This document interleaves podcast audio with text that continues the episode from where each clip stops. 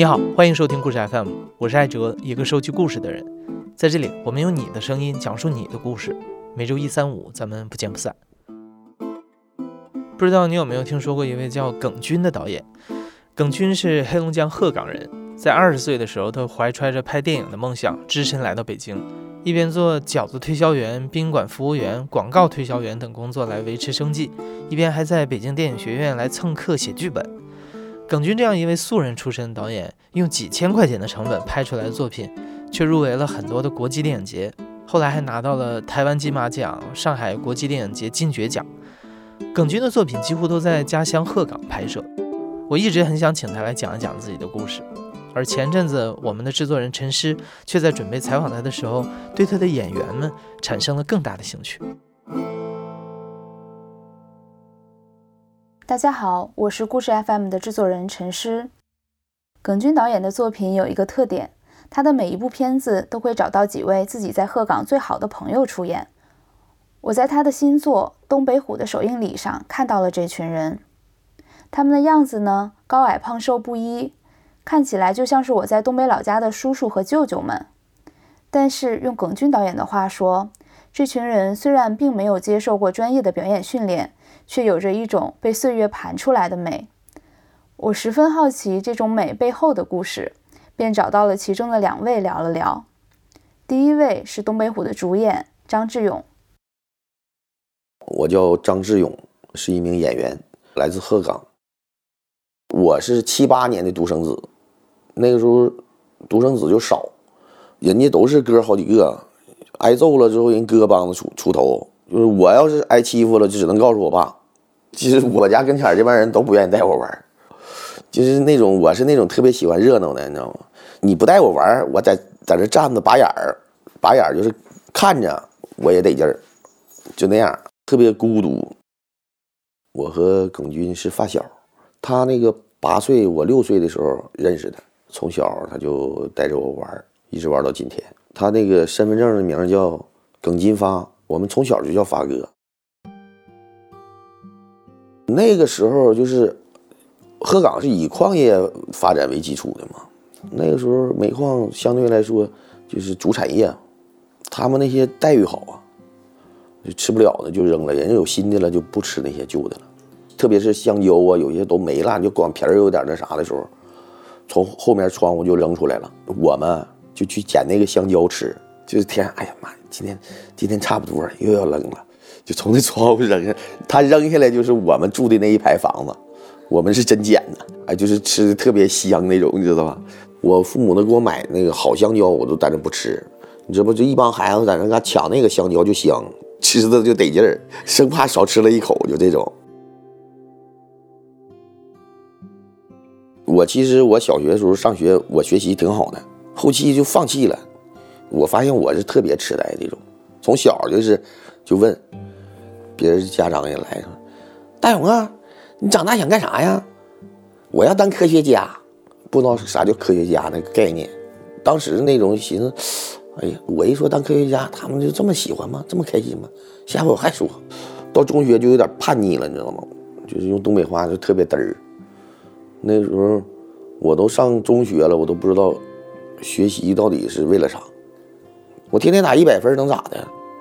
我他们都出去玩去了，我这干啥呀？都玩呢，我干啥不玩？不知道自己往后要怎么走，没没有什么后面的想法。哎，后期我我父亲那个脑出血，半身不遂以后，因为我父亲是那他是我家的顶梁柱啊，那时候不知道这个赚钱不容易。他一有病了之后，我家天就塌下来了。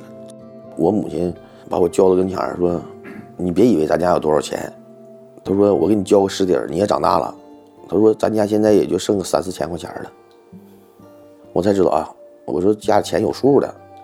完了就是也成长了，也知道出去赚钱了。我个儿也不高，你说形象也不好，出去找当服务员，就是我和我同学，我一我俩一起去找的，人要他不要我。哎呦我的妈呀，那时候工作也不好找，没少受打击。找一个大酒店当那个服务生，干到音响师，就是那个时候吃饭带唱歌的那种。整个那个我们那一共是四节楼，所有的 KTV 都归我放放碟，三零二放啥？什么有个电话？三零几放啥？这种。好不容易，张志勇才终于在酒店积攒了五年多的经验，站稳脚跟。当时的收入也比其他的大多数人都多不少。一通电话改变了他的生活。同学给我就给我打电话，我说你干啥呢？他说我在广州这边那个也是大酒店。哎，我说哎呀，这同行啊。他说我们这边啦，这又要新开一个，正缺这个管理人员呢。他说你你你你来呀？完了问你一月开多少钱了？我说那我那个时候就开到一千六七、一千七八那样。他说我们这儿能开三千，挺向往的。出来干啥？这不是赚钱了吗？我就动心了。到那哪就就发现不是那事儿了。那一个大酒店，他妈拿公交车接的我。我一我一下火车，跟他们走走走走到公交站点儿，完了上的车，我就直接我就明白了，骗传销去了，给我那顿吹嘘全是假的，就是一顿洗脑，我都没没参与啊，但是被骗去了，有点不太好意思回回到这个我们这个酒店，要面子嘛。从那时候我就回家了，我就回鹤岗了。零四年回鹤岗就是再没出去过，也跟结婚有关系。那个时候你说，孩子一袋奶粉，我记得是三十六。之前先买一罐桶的，桶的喝完了之后，把那个袋儿的往那桶里灌。其实我儿子就吃了那一盒是桶的，其他都是袋儿灌里边的。那时候真是穷困潦倒，开个歌厅，开出租车，在药业那个办事处也待过。练过地摊儿，洗涤用品批发，开网吧。哎妈呀，这活儿都干砸了，你知道吗？我那个网吧这个效益也不好，兑出去都没兑出去，黄了。后来被生活都给我给我碾压的一塌糊涂。也是在这段时间，张志勇的发小耿军爱上了电影。两千年前后，DV 时代来临了，耿军决定用 DV 在鹤岗拍点东西试试。张志勇成为他的演员。那时候上个电视都费劲，你还什么电影啊？没想过。那时候只指我哥回来了，我上他家找他玩儿，他正好拿着 DV 要出去拍。完了，我说我跟着你走，我就给他提了东西，我俩去拍的嘛。他说让我演一个，我就我就演了一个，我也没拒绝。其实我从小也好演，我也是我们班里面的文艺骨干，我唱歌、跳个舞啥的，初生牛犊不怕虎呢，来呗。他跟你说这个角色是啥样的？他给你把这个东西都给你讲，台词是什么样的？其实呢，并不，并不是说的我们就付出多些，没有，其实是玩的挺开心。转变的时候是啥？就有别人找我们拍戏了，我和刚哥我俩上广州去拍戏去了，还给我们钱了，就这种。那个时候觉得，哎呦妈呀，这演戏还能挣钱呢。对于张志勇来说，那次出去演戏也并没有赚到很多钱。但是演电影这件事情确实让他的生活变得更有意思了一点。而张志勇刚刚提到的那一位和他一起去广州演戏的刚哥，也就是徐刚，他是张志勇和耿军认识了二十多年的老朋友。他的故事则是充满了江湖气。我叫徐刚，一九七六年生人。呃，我的职业有点复杂，是老师，是挖掘机老板，是演员。耿军的电影每一部都有我，都是主演，因为我好用便宜，我好用不要钱，我是我哪是好用便宜啊？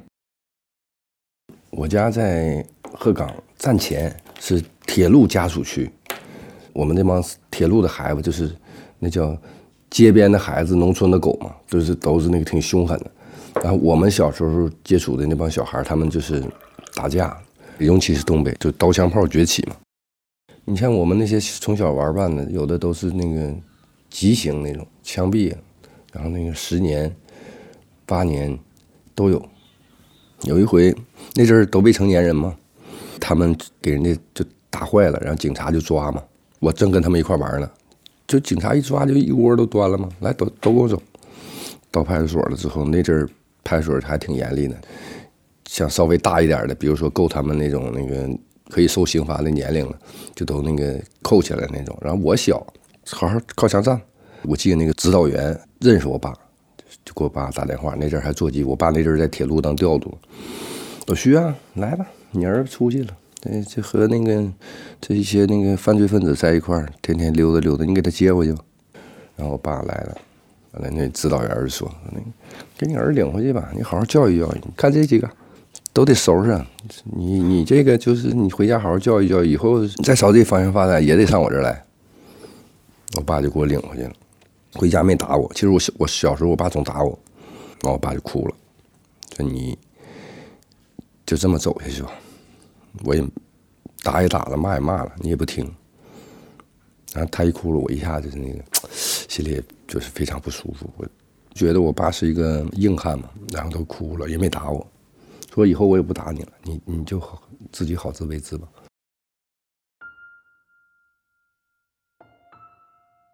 从那之后，徐刚便决定再也不和那群孩子一起玩了。因为喜欢打枪，他进入了体校练射击，一练就是九年。他拿过几次省冠军，但是后来因为越来越在乎，反而越来越练不好。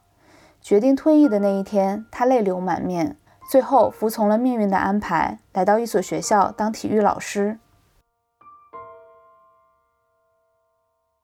立正扫起一个球，老师学生都自由。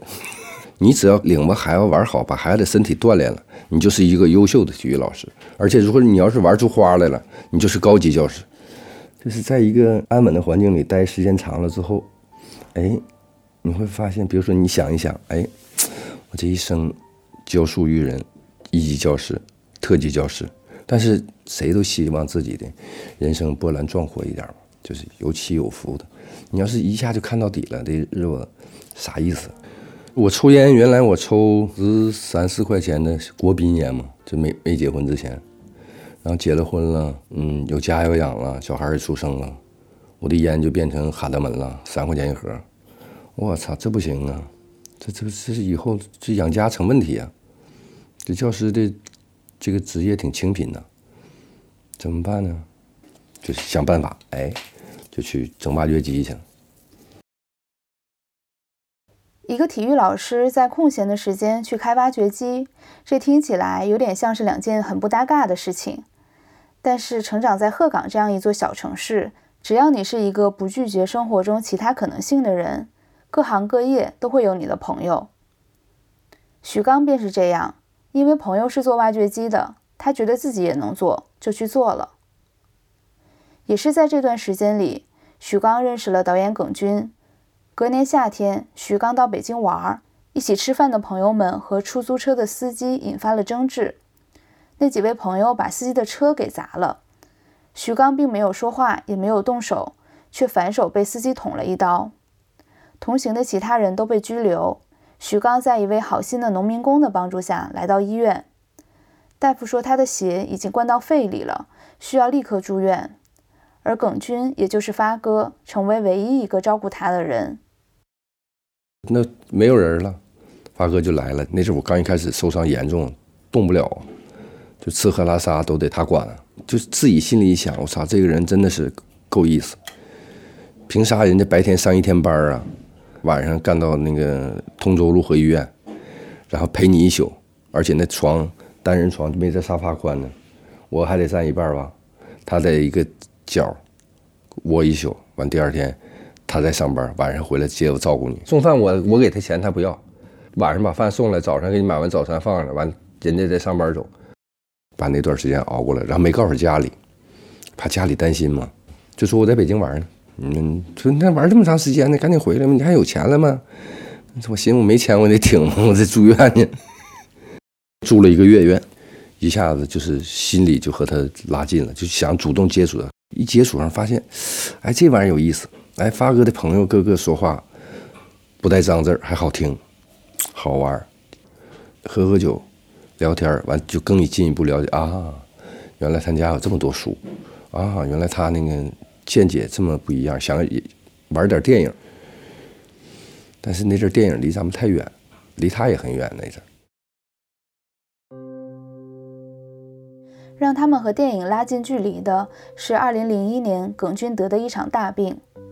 那个时候，他不得不回到鹤岗养病，便和婚礼摄像借了台机器，找来许刚一起拍个片儿。看那阵儿，他也回来跟我们说，我得肺结核了，说不行了，在北京也不行，这是要死啊！这是肺结核挺吓人嘛，说得回家养病，然后说咱们拍个片儿。电影是热闹嘛，就一看电影好，哎呀，这打的真好，撞车，哎呀，这次车撞的真好。我们拍的第一个电影根本跟我想象中的电影它不是一个东西，就那个电影让我演一个工人嘛。都得蒙个脸，然后那个戴那种防尘的帽子，我都不摘下来，我怕被别人看到。说看着你这小子什么玩意儿？这是我我能跟人说，我说我拍电影了。那阵也没有那班嘛，就发哥一个人提了个大水桶，他每天吃一大把药，吃完那些药就渴，那大桶就跟咱现在装十升水那个，然后拿摄像机跟着你拍。今天拍谁就是谁呀，也没后面也没有说那个录音呢、摄影啊、举杆的辅助人员呢，什么也没有，就他一个人。这个东西他不跟你讲，以后拍好了啊，咱们以后进军演艺圈，然后怎么怎么样？他估计那阵也没想过，他只不过是他想拍，要死嘛，留个纪念嘛，没说要死，咱差不多嘛，这有病了嘛。其实真的是没有对电影的向往，就是你叫人给打那个熊样的那个嘎巴，人家那么照顾你，人家说我要拍点东西，哥们感情，你整啥样就是啥样。整好整坏跟我有啥关系啊？我不知道你这个东西是什么，他的是拿手还比了啊啊啊，松的是紧的那种东西，多大镜头那个角度什么的，我他不管你乐意比那啥，你比你比了我就上一边玩去了，然后你就来站这儿，哎我就站这儿，就这样稀里糊涂就把那个拍了，有点儿觉得可笑，但是他是一脸真诚啊，最后你笑你都不好意思笑。你说你这玩意儿是电影？笑我真诚，你还是人吗？笑我，别人真诚。刚刚插进来的这个声音便是耿军导演。我和徐刚聊天的过程中，他就一直在窗边的沙发上发呆打盹儿，而这是他唯一一次加入我们的聊天。但其实耿军导演才是这群人中演技最好的一个，他演好了一个导演的角色。也并不在乎自己的这一群朋友到底知不知道电影是什么，只要他们愿意一起玩，耿军就可以把导演这个角色一直演下去，演的时间长了，也就成了真的。二零一四年，他们一起合作的短片《锤子镰刀都休息》获得了金马奖。锤子镰刀获奖之后，我们在家正喝酒呢嘛，咵，锤子镰刀获奖了，然后视频出来了，发哥一身西装。上的金马，完金马，哎，有听说过这个地方吗？这个地方还要发哥这样人吗？一看台下坐的全是明星，发哥在台上讲，刘青云给颁的奖。我操，这个东西还能这样？发哥不一般呢。谁没想到能拿奖嘛？要想到拿奖，指定去了。那，都在家待着，然后一瞅，哎呀，真真是太帅了。我们这个东西叫电影了。就是因为有人有这么大的电影节认可啊，那我们拍的东西不白拍。金马奖是一个重要的分界点，在那之后，这群人便开始认真的对待起了拍电影这件事情，团队也开始越来越专业。从最初只有几个人，到推着板车拉着摄像机，再到现在终于有车可以坐。二零一七年，他们入围了美国的圣丹斯电影节。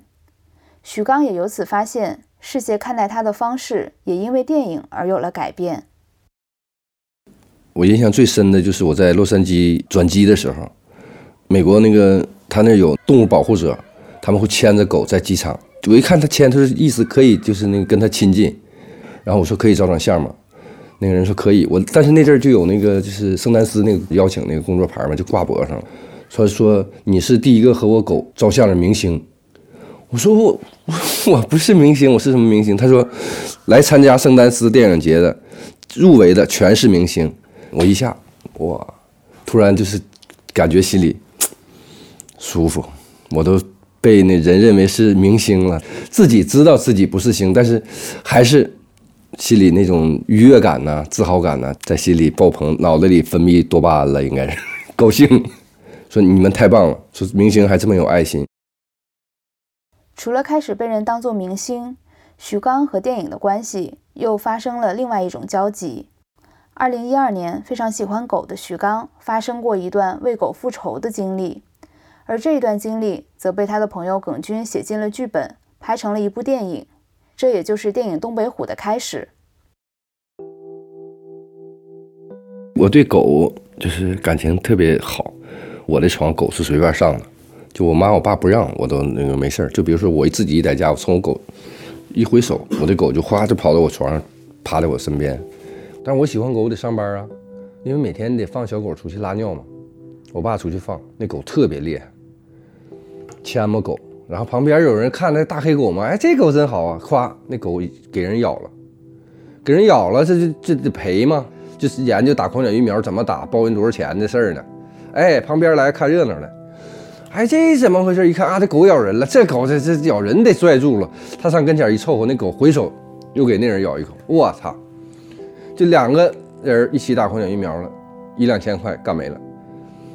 然后我爸说：“哎呀，这狗不行，在这就是在这城市边你说我出去放它，我还得牵它，它太厉害。”我说：“行行行，我说那啥，那我就放到那个我那朋友那寄养，就是那个朋友那就是铲车开铲车的，他就在旁边是一个那个房子，然后在那儿那边没有人，就在那儿养。养了之后，后来那个他工程那个大老板，这玩意儿他妈咱也不知道他嘴那么馋。他说：哎，这狗真好，这这全身就是那个。”都是黑的啊，就胸口一一撮白毛，完了就就给整走了。他们整一块就把狗杀了，然后他们集体会餐了。我家那狗特别喜欢吃生鸡蛋，我就一回去了就买个几斤鸡蛋，然后就喂它。完那打更那老头和老太太，嗯，就说嗯，那个狗跑了，丢了。我说不可能。我说这狗不可能丢。我说它在这儿，你看它它知道这个地方是它家，而且我还总来看它。它在这儿往哪儿丢？这室外圈没有人，它能跑哪儿去？然后我那阵儿就是就有点急了。完那老太太一看这小子急了，这跟我也没有关系。老太太说：“孩子，我告诉你啊，让那个他们给吃了。”我当时一听脑袋嗡一下，我说啊，把我狗吃了。当时听到的时候，那眼睛唰一下眼泪就掉了，给我气的。拿拿个凳子在屋里一顿砸，然后我就去找他去了。第一回去的时候，门卫说：“你找谁？”我说：“我找。”我说：“他把我狗吃了，我来找他来了，要说法。”他真的就是那些保保安和那些警警真的没管我，然后我就满楼找，也没有。然后我又去又去，完有一有一回去的时候，发哥回来，就像发哥说的是，下个小雪，我在那等车呢。发哥形容就像林林冲夜奔一样，但我没有那种感觉，我就是我得去找他，我什么林冲夜奔，文学上的东西我不想，我就想抓着他，我打他一顿。我找不着人呢，他一直躲着我呀。然后有时候就打电话嘛，打电话我说你在哪儿？他说你看就这点事儿，说那个我包你就完，那狗值多少钱？我说我的狗值多少钱？我说我现在我不要钱，我就想见见你。我就想问你，为什么嘴这么馋，把我狗吃了？我就打你几个嘴巴子。我说，给你几脚，让你以后长长见识，嘴别那么馋。啊，那他能吗？他毕竟他是一个挺大的一个官他就一直躲着我。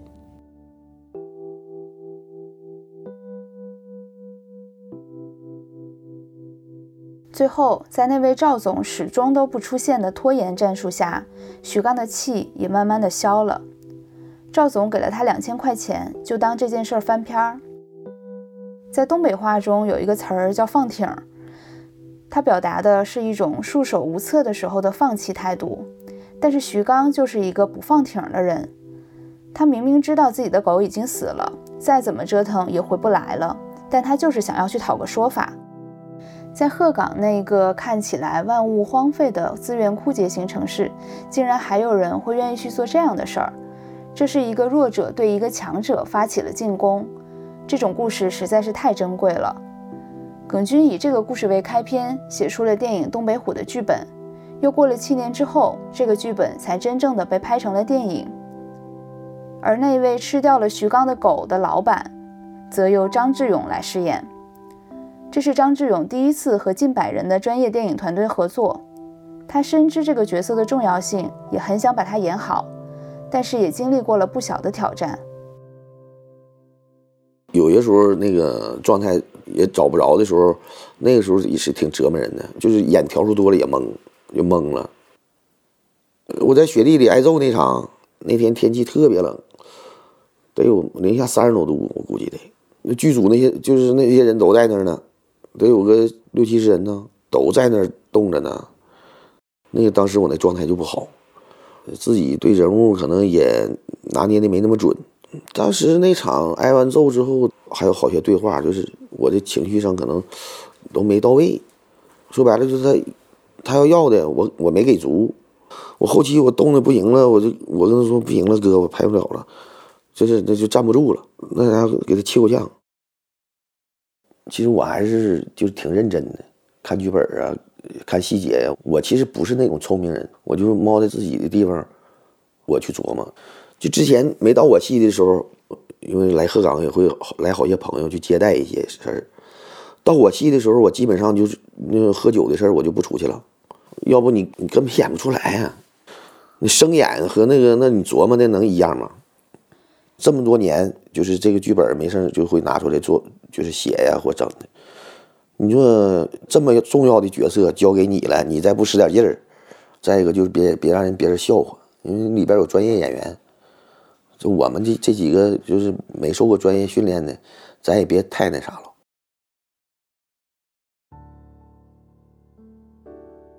他们的认真终于有了回报。二零二一年的时候，电影《东北虎》拿到了上海国际电影节金爵奖的最佳影片奖。但是对于这群普通人来说，奖项也并不能改变他们的生活，反而是比拿奖更重要的事情是这一部电影终于有机会在全国公映。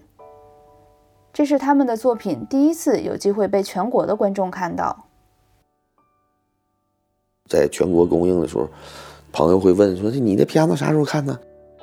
去电影院买票看去，那状态不一样，是不是啊？以前刻成碟儿，我们回去拿 DVD 看，我的影像也会在大屏幕上出现的时候，太好了，特别好，很震撼的那种，就跟做梦一样。其实。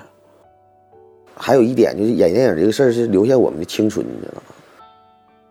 老爷们儿一般的不往出说，这你要不采访，我们这话都说不出来。我希望就是以后拍电影啊，就会更加顺利呀，别那么多坎坷。但是我说实话，可能我自己我比肾都虚，我跟你说。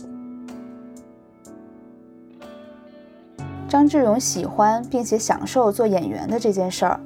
可是他也并不知道自己的下一部戏到底会在哪儿，但是这没关系，该回归生活就要回归生活，为了生计奔波依然是这一群鹤岗普通人生活中的主旋律。对徐刚来说也是一样，但是他始终希望能够找到一种对抗平庸日常，让自己的生活有起有伏的方式。和自己的好哥们儿或者说喜欢的人有点恶心。就和自己的好哥们儿一起干自己喜欢的事儿，我们的电影能让更多人看到了，有这样一群人在玩电影，感觉不一样了。但是现在对电影不敢太溺爱它，我回去我还会干我挖掘机，因为你说就我就干电影了，各位谁用我就用我，赶紧我就全身心投入，人不用你，用你干嘛？好演员一堆一堆的我都是，我凭啥就用你？但是。我在家的时候，只要有时间了，泡上茶，拿本书看一看，电影方面专业的东西，那书他妈看挺累的，这都是专业术语，还得找，还得研究。这是属于什么？就当当敲错门了，进来了。然后你既然进来了，咱就好好的坐在电影旁边，感受一下电影这个魅力，并不是说要自己怎么样大明星啊什么什么，能留下一部好的片子，让以后人家说，哎，这小子演的还行。我就觉得心满意足。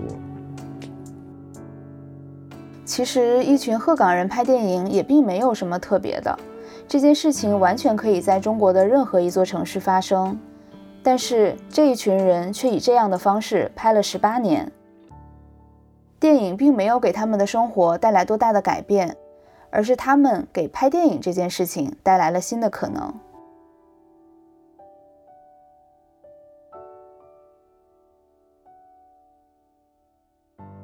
由耿军导演、张志勇、徐刚主演的电影《东北虎》正在上映。如果你听了他们的故事，并且对这部电影感兴趣，也可以买票走进电影院去看一看。